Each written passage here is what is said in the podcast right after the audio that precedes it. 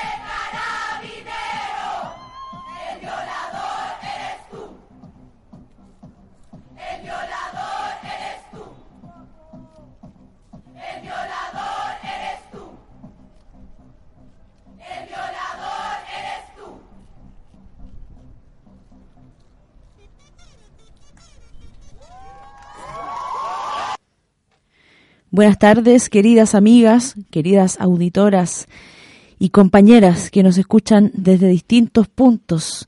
Buenas tardes también a quienes nos sintonizan a través de las radios amigas que ponen a disposición su señal para poder transmitir e informar en una nueva versión de nuestro programa La Cacerola Informativa de Radio Humedales, cuando se cumplen siete semanas de la rebelión social en contra del neoliberalismo asesino, la precarización de la vida y la impunidad criminal de la clase política y sus fuerzas militares.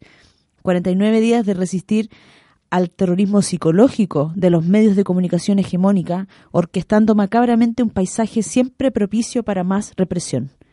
Seguimos sintonizadas con la revuelta, somos la cacerola informativa de Radio Humedales y a continuación compartimos un resumen de las noticias que marcaron esta séptima semana de desacato a la normalidad violenta y la rebeldía colectiva. Candela, buenas tardes.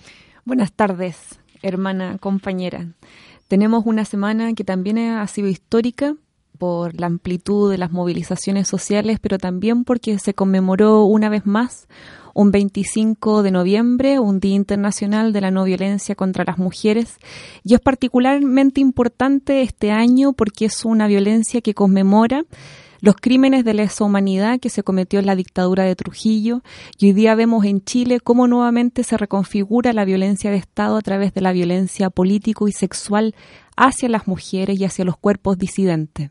Vamos a estar revisando en esta cacerola informativa el recuento de las víctimas que ha tenido los crímenes de lesa humanidad a través del registro del INDH, pero también a través de los registros territoriales. Esta semana hemos visto casos bastante crueles y dolorosos de mutilación, de violencia policial completamente desmedida y claramente, como tú decías al, al, al inicio de esta cacerola, cómo se adoctrina a la policía, cómo se adoctrina a las personas que se creen eh, resguardadoras del orden, como los chalecos amarillos, para que reproduzcan y se sientan patrones de esta violencia y el terrorismo de Estado. Así es. En ese mismo sentido queremos partir eh, esta cacerola comentando un poco cómo está el panorama respecto de la represión y la violencia sistemática que no ha cesado en estos 49 días. Eh, respecto de los traumas oculares, decir que en la noche del jueves, en la noche en la comuna de San Bernardo, la compañera Fabiola Campillay eh, esperaba locomoción colectiva para poder llegar hasta su trabajo en las dependencias de la planta Carosi, en la comuna de Nos. A las ocho y media más o menos estaba Fabiola Campillay esperando el bus que la llevaría a cumplir su turno de noche cuando la policía la, le disparó una, una bomba lacrimógena que impactó en su ojo izquierdo. Fabiola Campillay fue intervenida en el Centro Oftalmológico Láser y después también trasladada al Instituto de Seguridad y donde se intentó salvar la visión de su ojo derecho, sin embargo, esto fue imposible. Y en horas de la tarde se de la tarde de ayer se confirmó que finalmente su glóbulo ocular fue destrozado y esto significa que entonces la compañera perdió totalmente su visión, al igual que el caso que se hizo mediático también, eh, tristemente emblemático caso de Gustavo Gatica y ahora se suma Fabiola Campillay, compañera entonces trabajadora que se dirigía a, hasta su turno en la noche del 27 de noviembre a las 20.30 horas, cuando la policía asesina, repitiendo un modus operandi que eh, que ha sido macabro realmente eh, y que busca infundir el terror en la población, que selecciona unos cuerpos para dar un mensaje a todos los otros cuerpos con esa violencia, eh, que corresponde a la mutilación ocular y que ha sido ampliamente denunciada por distintas organizaciones sociales, organizaciones médicas, ¿cierto? Eh, Incluso la incluso autoridades también se han, han interpelado a la policía para que detenga esta violencia sin precedentes y eh, lamentablemente histórica que como vemos solamente continúa. Eh, también contar en ese mismo sentido que la coordinadora de víctimas de traumas oculares eh, es una buena noticia porque es muy bueno saber que las personas se están organizando respecto de esta situación de violencia tan macabra que tienen en común, ¿no? Esta, esta sobrevivencia también a la violencia es algo que tienen en común y el tipo específico de violencia también que se ha ejercido en, su contra y amerita que se pueda colectivizar el esfuerzo por perseguir a los responsables y eh, poder obtener reparación también, verdad, justicia y reparación.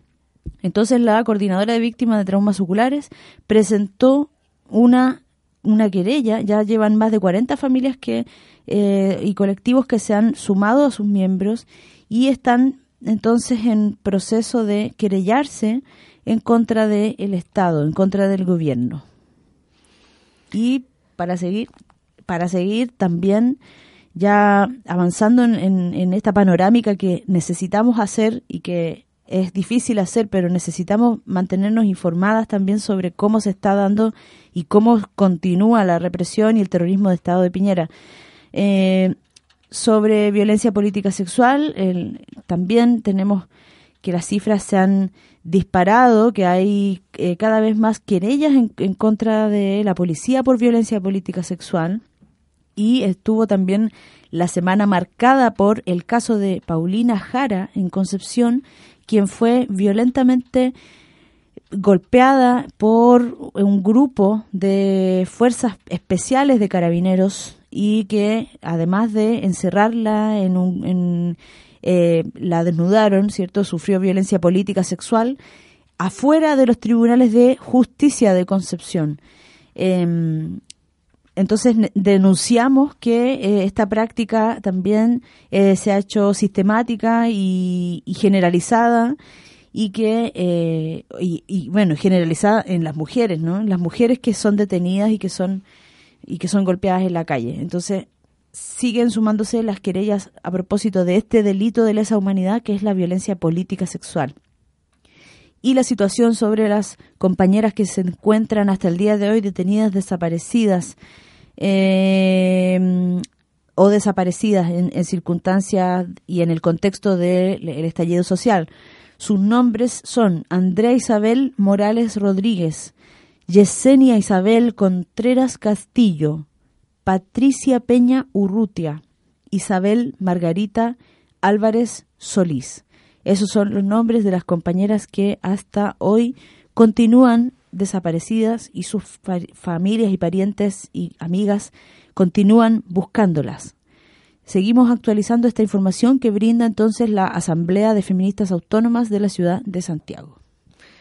Cuatro mujeres desaparecidas, no sabemos dónde están y como tú bien decías en un inicio, la violencia de Estado tiene un patrón.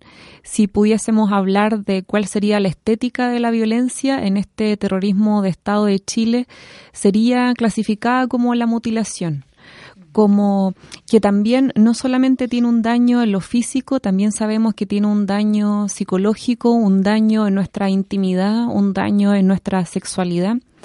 Y como también han advertido compañeras cada vez que vemos violencia, también experimentamos la violencia. Hoy día cuando el Estado mutila a mujeres, también nos vemos afectadas otras mujeres con esa mutilación. Cuando vemos en los medios de prensa libre que una situación de violencia sexual, también nuevamente nosotras vivimos violencia sexual porque se reconfigura nuestro trauma. Muchas mujeres tenemos experiencia de abuso sexual de niña y hoy día lo que hace el Estado es francamente perverso porque pretende tocar los hilos más profundos de nuestra subjetividad las mujeres hemos sido sociabilizadas en un patriarcado, hemos sido sociabilizadas en la impunidad del violador, porque bien sabemos las mujeres que somos sobrevivientes de violencia sexual, el agresor está en nuestra familia, está en la iglesia, en el lazo más próximo de confianza. Antes de la revuelta, Chile estaba ubicado como uno de los países donde había menos percepción de corrupción, uno de los países donde había confianza, por ejemplo, la institución hoy asesina de Carabineros de Chile, y eso sucede en, la, en los abusos. Quien, a quien tú confías es la persona que te agrede. Hoy día el Estado, que en algún momento fue catalogado como un Estado chileno que proveía de buenos servicios sociales, un Estado chileno que había avanzado en la disminución de la pobreza, por ejemplo, hoy día vemos que un Estado asesino, un Estado que no solamente criminaliza la pobreza, sino hoy día criminaliza y asesina a los cuerpos más pobres. Porque la comunidad, por ejemplo, que se ha visto fuertemente atacada, son las comunidades más pobres, lo Hermida, por ejemplo, las comunidades de Concepción o las comunidades de Gualmapo. Y también tenemos que comentar otro tipo de, otra situación particular de violencia, de mutilación, que demuestra otro patrón en, de los pacos asesinos y el tirano de Piñera, hoy día los perdigones no solamente están apuntando hacia los ojos de las personas, también la violencia eh, del lumazo y la agresión por golpiza de los pacos está avanzando al rostro, específicamente en la nariz, está la situación de Violet González, una chica de 28 años que mientras ella estaba ayudando a los manifestantes, dándoles agua con bicarbonato, fue violentamente atacada primero por el carro lanzaagua y una vez que ella trata de resguardarse, un grupo de pacos la golpea directamente en su cara, ocasionando fracturas completamente graves en su nariz. Actualmente el Instituto de Derechos Humanos también ha presentado una querella específica por ese caso y se suman otras querellas también del Instituto de Derechos Humanos. Sí, agregar además que en el caso de Violet, la familia denunció que la posta central dio un diagnóstico falso. En un primer momento se le diagnosticó como secuelas de mediana gravedad y ellas, por recomendación también de, quienes les están colaborando con este proceso, buscando justicia, eh, fueron a buscar un segundo diagnóstico privado. Y en este segundo diagnóstico comprendieron que realmente era muy, muy grave la lesión y que, bueno, es una mutilación porque también porque corresponde a la, a la pérdida del sentido del olfato, de, la, de toda la función respiratoria que se puede realizar con la nariz y con todas las otras secuelas y las fracturas y las múltiples operaciones que seguramente se vienen en el proceso de reparación de la compañera. Eh, así que mandar un abrazo muy fuerte, muy solidario a, a la gente que la rodea, a su comunidad, a su colectivo,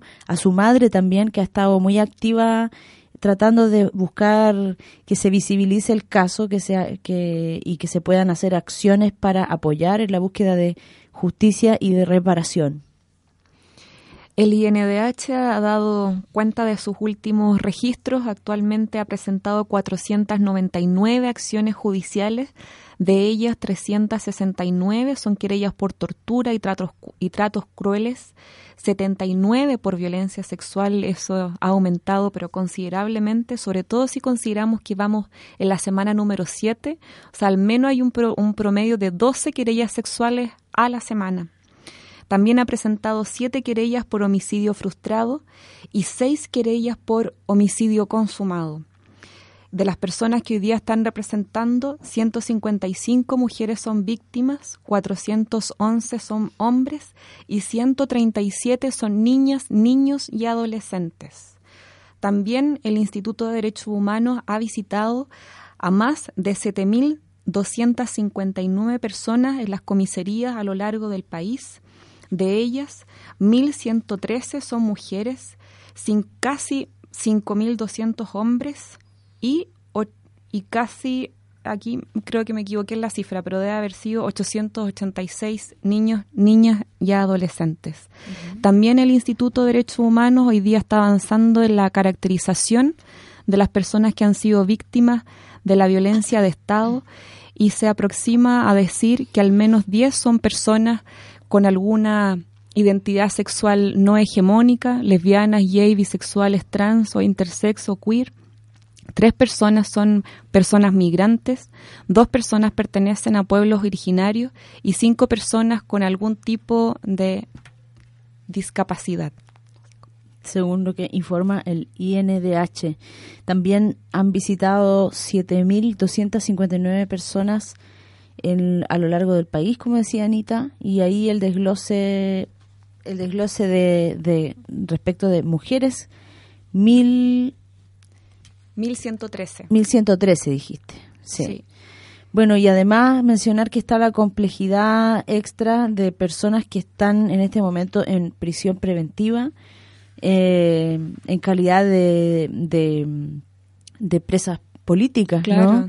Y que se encuentran en las cárceles eh, en una situación de desprotección muy, muy terrible también y que, y que nos mantiene muy preocupadas. Hay distintas organizaciones que están activando sus redes también en torno a este problema porque estas personas se encuentran atrapadas, secuestradas por el Estado, no han tenido un debido proceso, están siendo criminalizadas por terrorismo y entonces es un es una, es una situación también de violación a, sus derechos humanos porque no tienen garantías eh, y no las familias no están teniendo tampoco acceso a la información de cómo se encuentran. Entonces, es muy alto el número de personas y el mismo Instituto de Derechos Humanos ha declarado que no tiene la no, no, no tiene la competencia suficiente para poder hacerse cargo de este problema además. Entonces, además están en una desprotección extra porque en las cárceles no, no, tenemos como como saber tanto, está, está muy difícil. Sí, esa es la gravedad de los contextos de conflicto promovido por este Estado terrorista, que todos los territorios que hoy día están en sacrificio o los territorios donde se expresa la deshumanización, como son las cárceles, hoy día se han visto completamente mm, están en una situación de hacinamiento mucho mayor dentro de la Comisión Interamericana de Derechos Humanos, una de las personas participantes de esa mm, reunión manifestó, por ejemplo, que en el penal de Santiago I hay al menos dos módulos que están completamente repletos de personas que están hoy día en prisión preventiva solamente por el hecho de manifestarse. Eso es una criminalización profunda al derecho a la protesta social.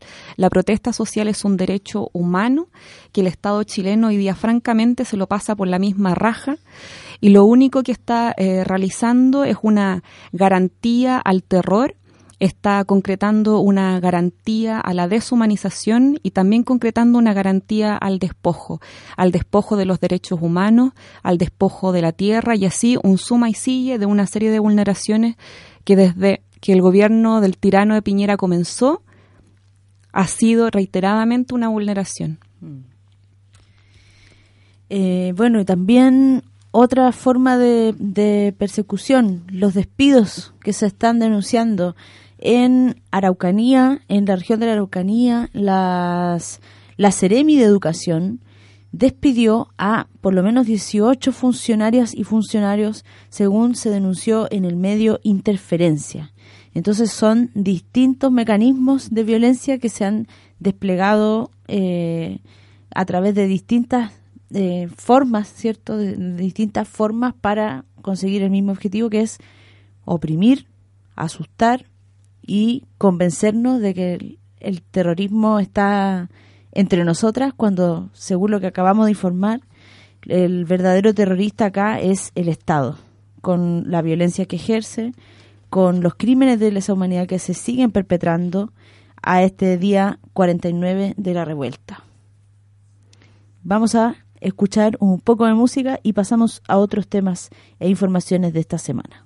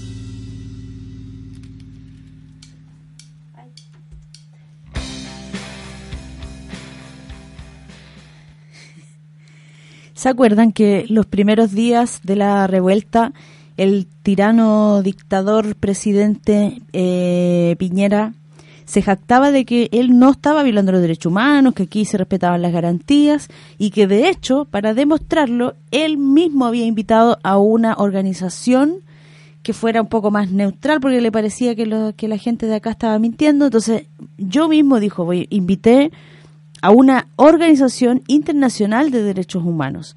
Bueno, esta organización es Human Rights, ¿cuánto? Watch.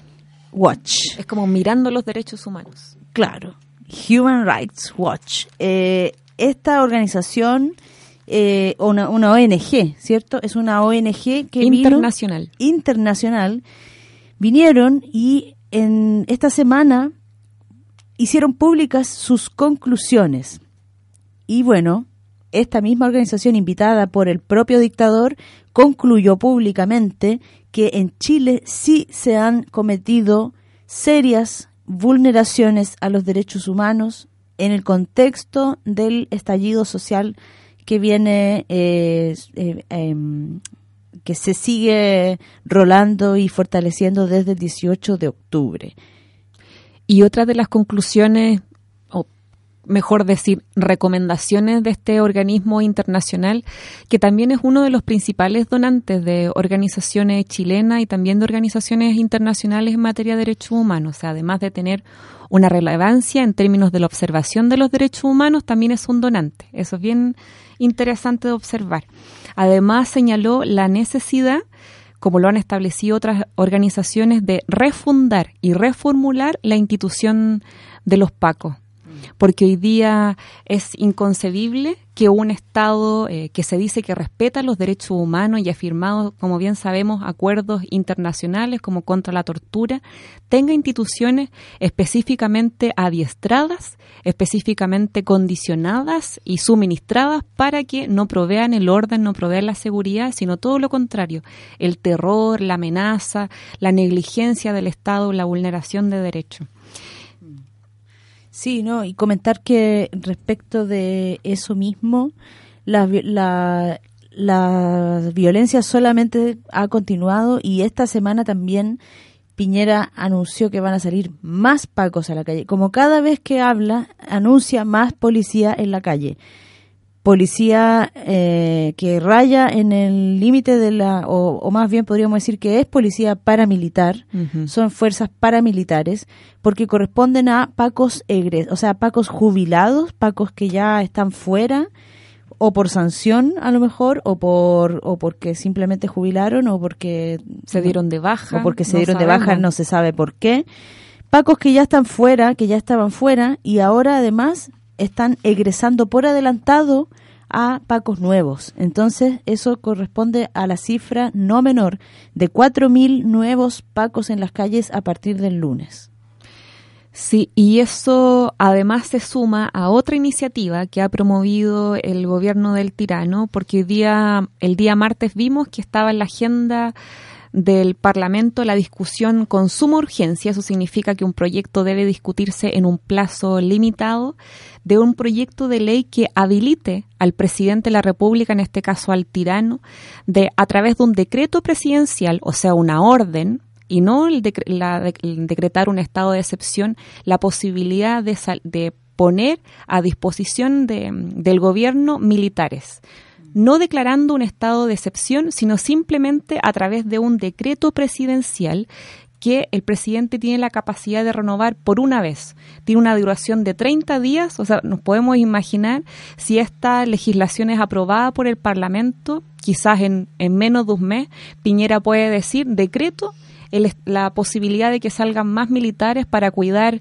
instituciones críticas o instituciones eh, que requieran algún tipo de infraestructura crítica, y eso es súper discrecional.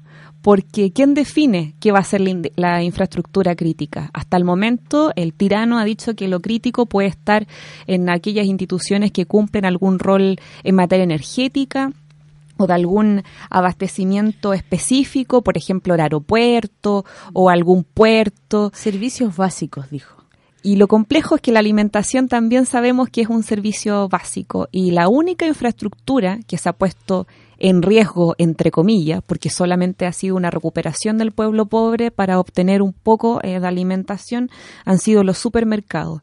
No hemos visto, por ejemplo, alguna eh, eh, represa o quizás alguna instalación energética. Yo quisiera ver, en todo caso, a Jenner, por ejemplo, en la zona de sacrificio de Quintero Puchuncaví destruida, pero no, siguen intactas, funcionando y contaminando los territorios que hoy día desgraciadamente se denominan como territorios en sacrificio. Entonces hay que seguir muy atentamente lo que ocurre en el Parlamento, porque la suma urgencia es una atribución del tirano. Entonces puede ir apurando y apresurando este debate. Sí, y además es tremendamente grave porque básicamente consiste en la legalización de un Estado militar.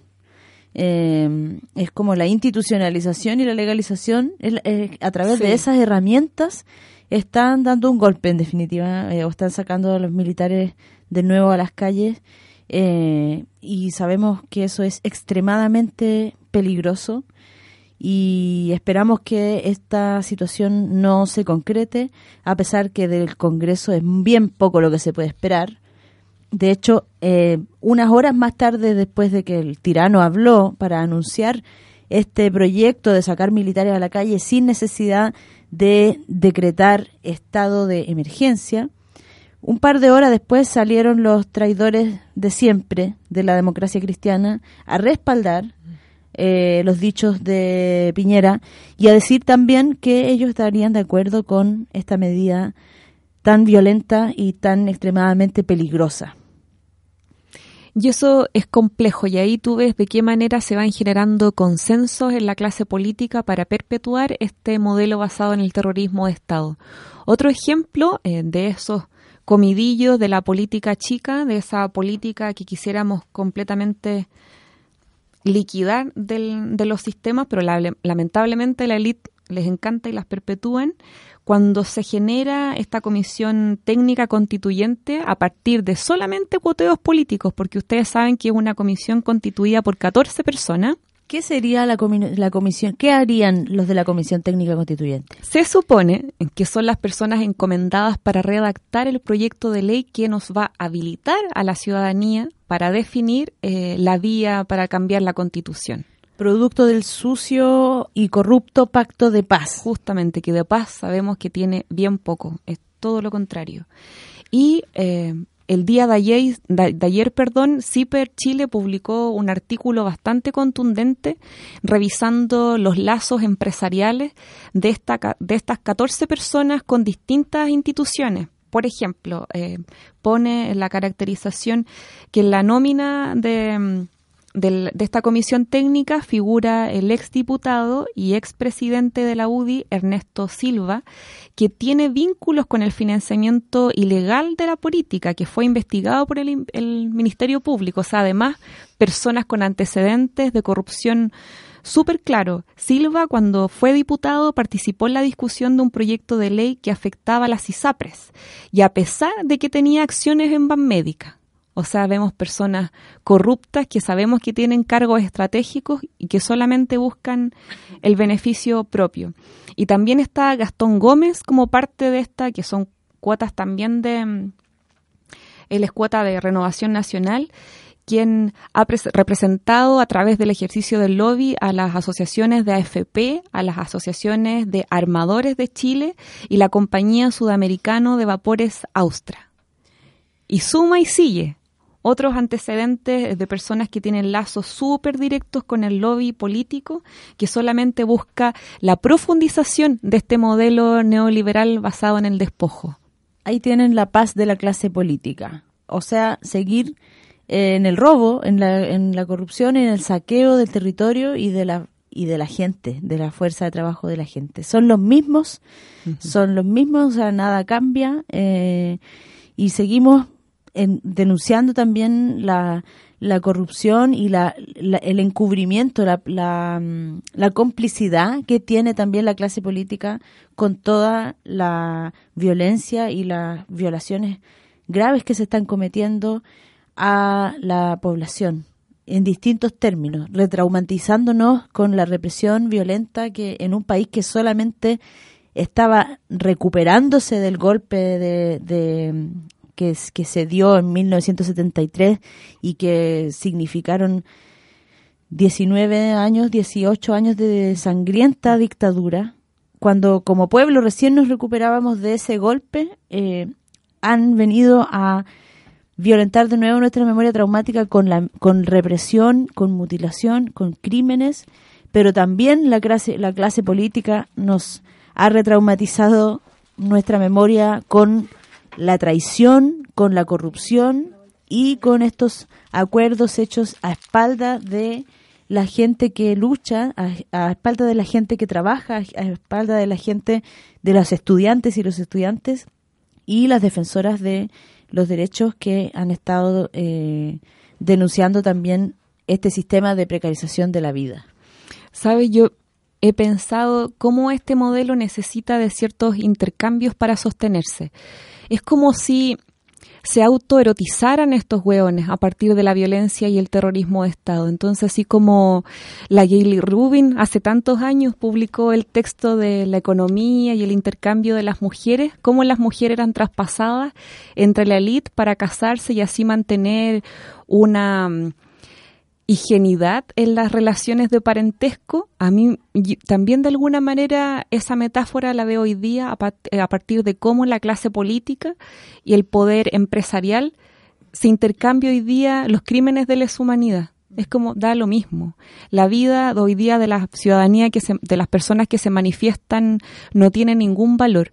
Solo tienen valor en la medida que es servil al modelo, pero al modelo basado en el despojo, no al modelo basado en la dignidad, no al modelo que esté basado en el respeto irrestricto a los derechos humanos, sino en la muerte, en la mutilación. Y eso es perverso. Hoy día si hago una relación con lo que significa la negligencia y cómo el Estado sanciona a las familias pobres por ser negligente con sus hijos, hoy día vemos que del total de niños y niñas que ingresan al Servicio Nacional de Menores, al menos el 50% o casi el 60% es por negligencia parental. Hoy día si miráramos ese mismo ejercicio y viéramos cómo es negligente hoy día, con todas las personas que habitan este territorio, el Estado debería ir. El Estado, al Estado deberíamos quitarle nuestra soberanía, porque así como el Estado le quita la potestad a ese padre y esa madre, porque a veces no tienen dinero a lo mejor para comprarle la colación a su hijo, porque es así de absurdo, eh, hermana, cuando son los casos de negligencia que decide un tribunal de justicia de manera súper arbitraria. Hoy día deberíamos pensar las personas que habitamos este territorio, territorio de quitar la soberanía. El Estado no tiene que tener la potestad de nuestra vida. La vida debería ser nuestra, de nuestra comunidad. No reconocemos este Estado, no reconocemos este gobierno, denunciamos que es una dictadura. Desde el punto de vista de la sociología política, comentaba una compañera en la asamblea hace unos días, este no es, no es un gobierno que tenga ni representatividad suficiente eh, y además por el hecho de estar violando sistemáticamente los, los derechos humanos, es un gobierno que no eh, que no reconocemos y que no constituye gobierno, es pura dictadura. Vamos a escuchar una canción, DJ Les.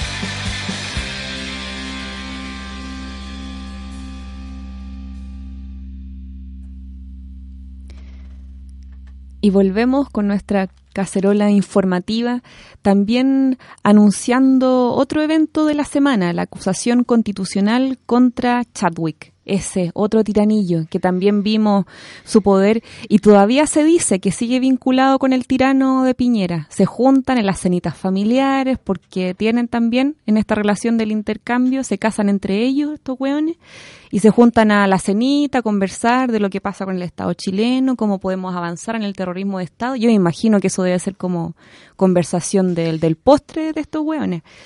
Y la, la acusación constitucional en la Cámara de Diputados se aprobó, menos mal, con 79 votos. Fíjate que 9 votos nomás de diferencia, porque 79 a favor, 70 votos en contra y una abstención. Es una vergüenza, debería haber sido mayoría, pero sabemos lamentablemente que hoy día la mayoría en el Parlamento la tiene la derecha. Qué aberración ese Congreso.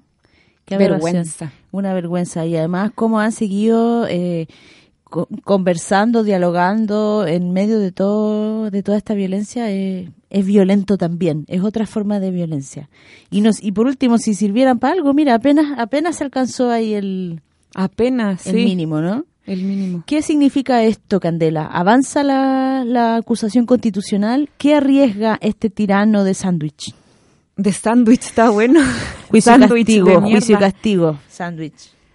Sí, como bien sabemos, la acusación constitucional es un mecanismo que tiene el Estado diseñado para que eh, las personas que han cometido algún delito rindan cuenta. Es un poco ese procedimiento, porque la sanción también la define el Parlamento, pero tiene que haber mayoría. Entonces, hoy día sí, el Senado vota, eh, nuevamente siguiendo la lógica de la Cámara de Diputados, vota a favor Chadwick debería ser acusado y sancionado. Y como fue una persona que ejerce o ejerció un cargo público, las sanciones a veces administrativas pueden ir desde que no vuelva a ejercer un cargo público, eso es muy discrecional. Pero yo me imagino, esto ya sería soñando, porque estos hueones tienen la impunidad, pero como marco de foto, yo creo, en cada sesión del Parlamento tienen ahí la, la impunidad. Lo más posible va a ser una sanción súper mínima no clases de ética, ponte tú. Por ejemplo, porque a eso no tienen, no tienen, nos tienen acostumbrados un poco que frente a las negligencias políticas, frente a los abusos económicos, a las personas se les manda a clases de ética o tienen que pagar una multa. No llegan a Punta Se cerró Punta Peuco, ¿cierto? ¿O sigue? Sigue, me parece que sí. No, lo sé. Bueno, tenemos que averiguar, pero ¿te imaginas dónde irían estos? Me gustaría que llegara al sándwich a Santiago 1 ¿Te imaginas?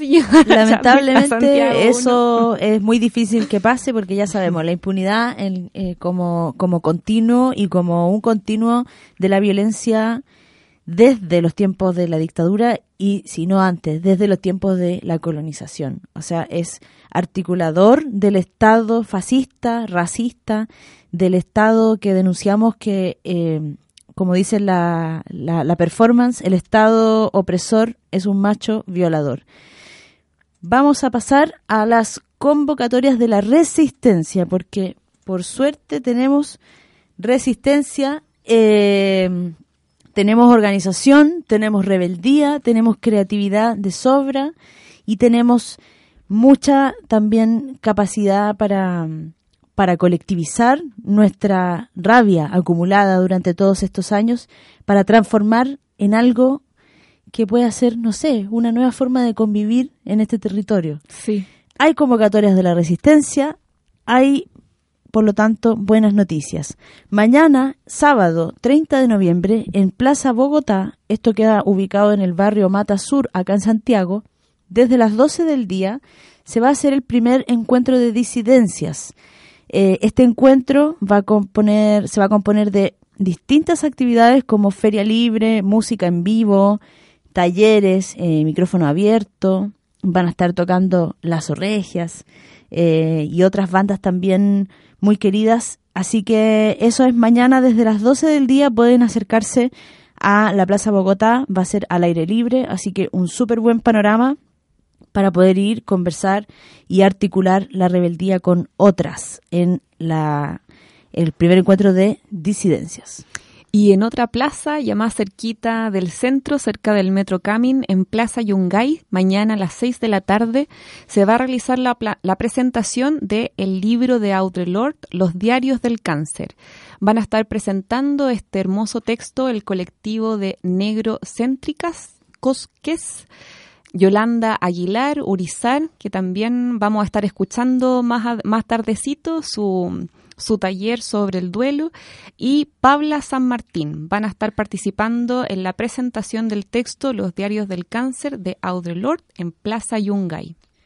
Súper buen panorama y además es la última actividad de Yolanda Aguilar Urizar acá en Chile, así que las invitamos a participar si todavía no la conocieron, si no pudieron escuchar su su, su asamblea, la asamblea de la que ella, o sea, no asamblea, conversatorio, ¿cierto? Sobre violencia política y sexual. Si no la conocieron todavía, es una buena oportunidad porque ha sido una, una gran experiencia poder conocer sobre su sabiduría y, y, su conocimiento. Así que si se pueden acercar a Plaza Yungay, váyale. Dale, dale. Perdón. y que hay muchos eventos. Qué bueno, qué bueno. Sí, es una emoción de la resistencia y la reescritura política que hoy día se están desarrollando en distintos territorios. El Liceo 7, que yo admiro a las cabras del Liceo 7, Teresa de Santiago. claro, del, del barrio Franklin, mañana, durante toda la jornada de la tarde, se va a estar realizando un encuentro de cantoras, de mujeres feministas, entonces también para que vayan, están todas invitadas, las chiquillas del liceo son cabras que nos han demostrado una fuerza, un fuego político feminista eh, muy hermoso. Siguen manteniendo su toma, la ocupación política del liceo, haciendo de ese espacio un espacio para todas. Qué buena onda, qué bacán las chiquillas del Liceo 7. Un abrazo también a ellas que están resistiendo la toma y eh, esto es una, una actividad que avisamos con anticipación, así que tenganlo presente, anótenlo por ahí. El 14 de diciembre, en Lo Hermida, se va a realizar una jornada de confección de arpilleras con niñas, niños, jóvenes en Lo Hermida, entonces, que eh, es la, la población de Lo Hermida está ubicada en la comuna de Peñalolén. ¿Sí? No. ¿Dónde está ubicada? Yo vengo recién llegando a esta ciudad. Que yo tampoco soy de ah. aquí. Según yo sí están en Peñalolén. Sí, Peñalolén. Entonces va, van a haber algunas arpilleristas ahí también, van a estar convocando a través de, de, distintos medios, así que si pueden, eh, eh, sí, me confirman acá, absolutamente Peñalolén. Si, si pueden avisar a otras compañeras y compañeros también que puedan acercarse con las pichiquechis para lo Hermida y poder participar de esta de esta jornada que además es muy muy muy importante, eh, muy sanadora, porque lo que pretende hacer es que las niñas y los niños puedan plasmar en arpillera la experiencia que han tenido al estar eh, en contexto de violencia política y violencia de Estado durante estos días. Y sabes que hay algo muy bonito que nos enseñó Patricia de Sousa antes de fallecer, la necesidad de, para recrear los espacios se necesita una reescritura, pero siempre teniendo eh, presente que el patriarcado y este modelo capitalista nos ha dejado sin lenguaje. De alguna manera nos ha limitado la posibilidad de crear y la posibilidad de enunciar. Y la arpillera es precisamente un mecanismo que nos propone otro lenguaje, el lenguaje del arte, de los colores, de las formas. Mm. Entonces, qué bonito. Yo, me, yo creo que me voy a anotar para la actividad del 14 de diciembre. Está súper linda la actividad y entonces lo más reciente, la más reciente convocatoria para mañana serían eh, Plaza Bogotá, Barrio Matasur, 12 del día, donde además va a estar la línea aborto también haciendo talleres, un taller de aborto seguramente, ¿cierto? De, de, de aborto, de acompañamiento para que puedan acercarse.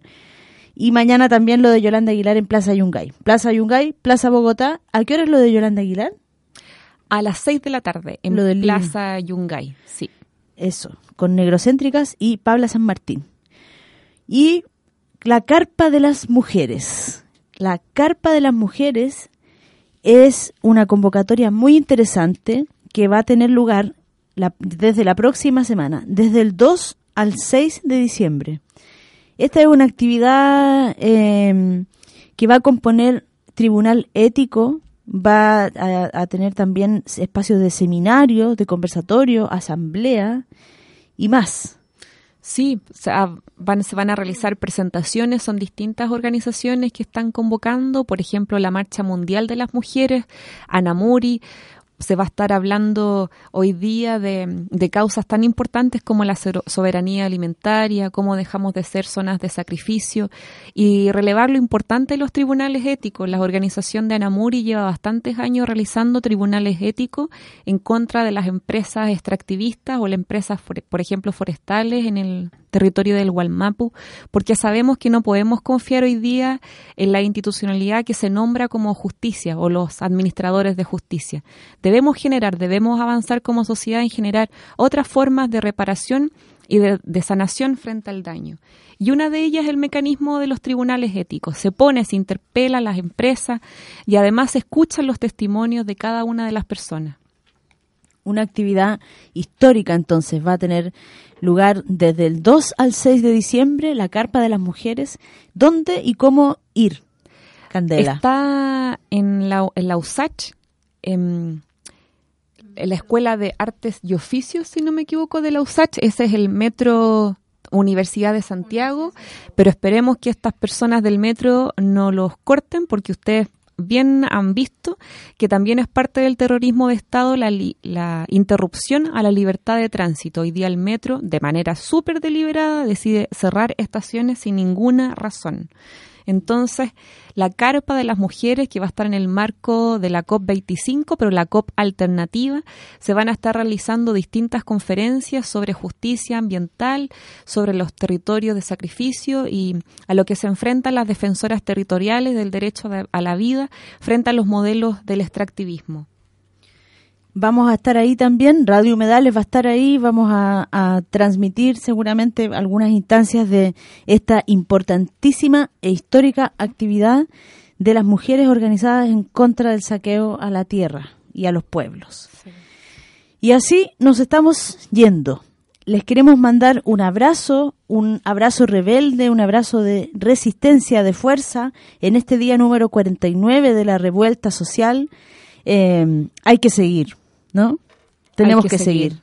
Falta mucho eh, y también hemos avanzado mucho, estamos en un punto en el que quizás no pensábamos que estaríamos en los primeros días, eh, eh, no, sabíamos que, íbamos a, llegar hasta acá, pero hemos resistido, es lo que mejor sabemos hacer, así que a seguir resistiendo y no solo resistiendo, también organizadas para crear nuevas propuestas de convivir, de estar eh, con el territorio y entre nosotras también, convivir eh, amorosamente sin la falsa paz fascista que difunden mentirosamente los medios hegemónicos, la clase política y todos sus secuaces criminales y terroristas. Los tiranos. Los tiranos. Aborta un Paco, aborta un tirano. En ese ejercicio de libertad que hemos visto reescriturado en distintos muros de las ciudades de Santiago, pero también en Conce, en Valparaíso, nos despedimos hasta la próxima, hoy día, donde se realizaba la marcha número 157 de la Organización de, Detenidas Desaparecidas. Vamos a estar pasando también dentro de, de la tardecita algunos audios de ese momento. Ahorita mismo. Ahora viene. Sí, nos vamos con eso. La vuelta número 157 de la agrupación de, y, el de detenida desaparecida, donde van a, dar el, eh, vamos a, compartir con ustedes el discurso final de las compañeras en este contexto. Un abrazo, fuerza y que tengan un hermoso y revolucionario fin de semana. Abrazos. Y por favor, no tengan hijos, solo generen parentesco. Un abrazo.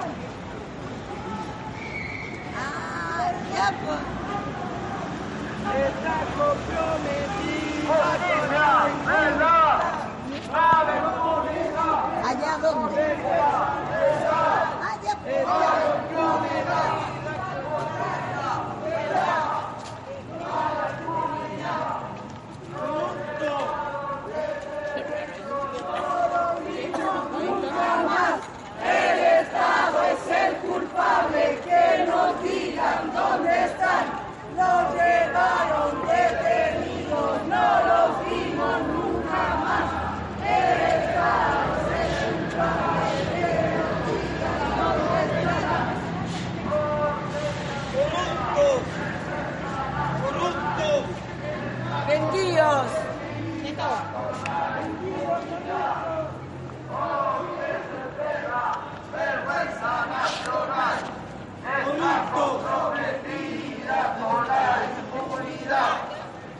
¡Corruptos! Dile precioso, compañero, gracias. ¡Hueones corruptos!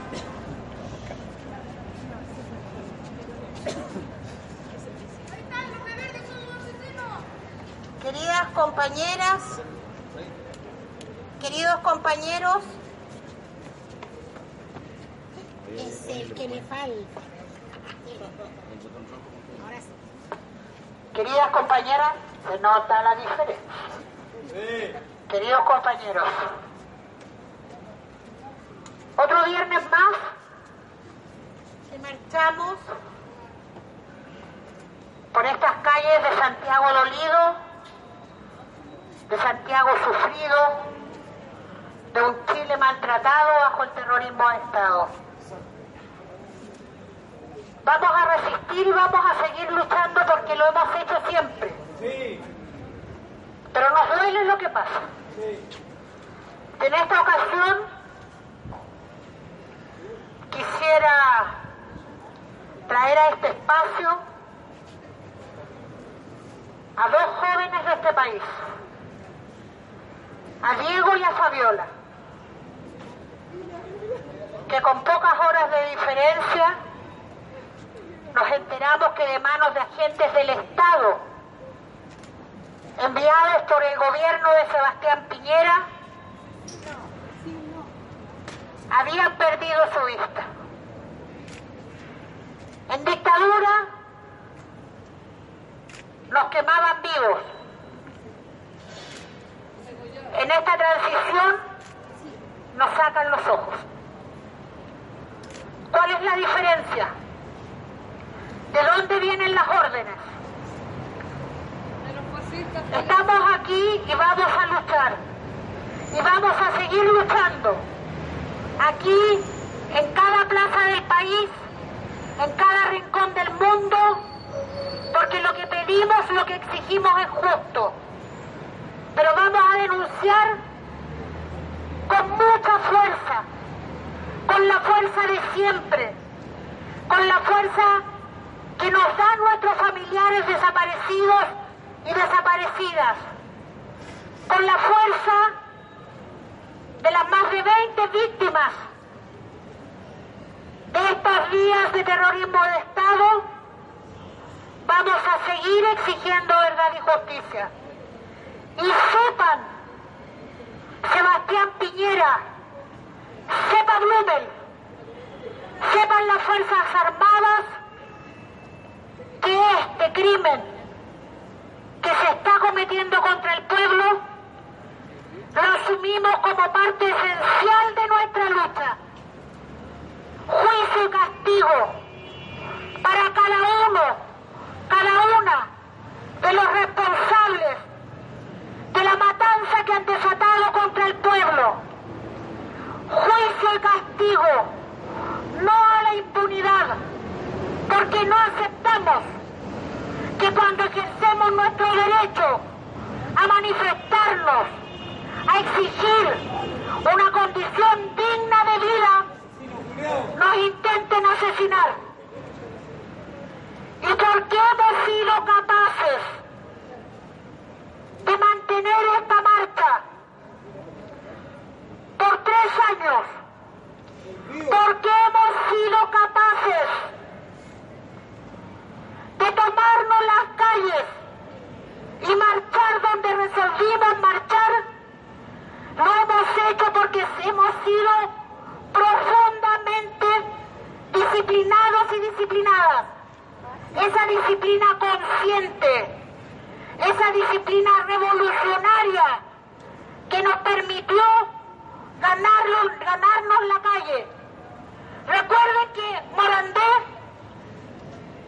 estuvo por décadas, compañero, compañero, se pone atrás del lienzo, por favor.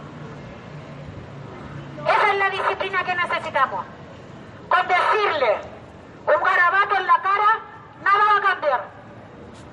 Hemos logrado avanzar por Morandé como nadie lo había hecho porque le tenían prohibido al pueblo hacerlo. Nos van a mandar mil y un provocador y provocadora. La inteligencia es nuestra y la razón también. Y tenemos que ser capaces de entender que la lucha está en la calle y dentro de la lucha no aceptar provocaciones. Porque los provocadores, las provocadoras las ponen para que ahí se desarrolle un conato que el día de mañana nos impida transitar por Morandé.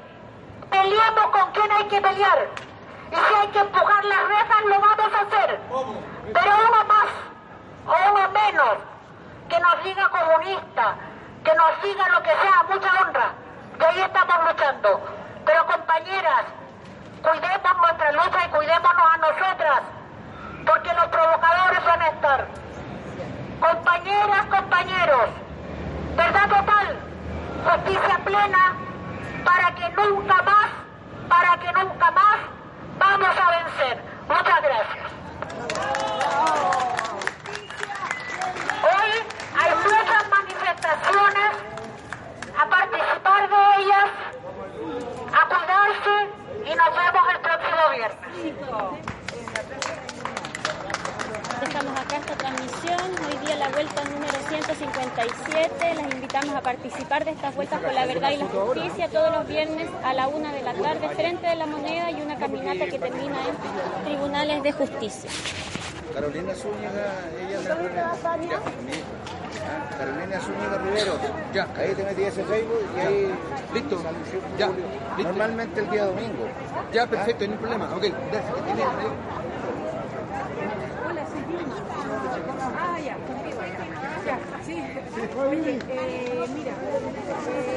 No sé qué hablaste con el Andrés. No, pero que es lo mismo.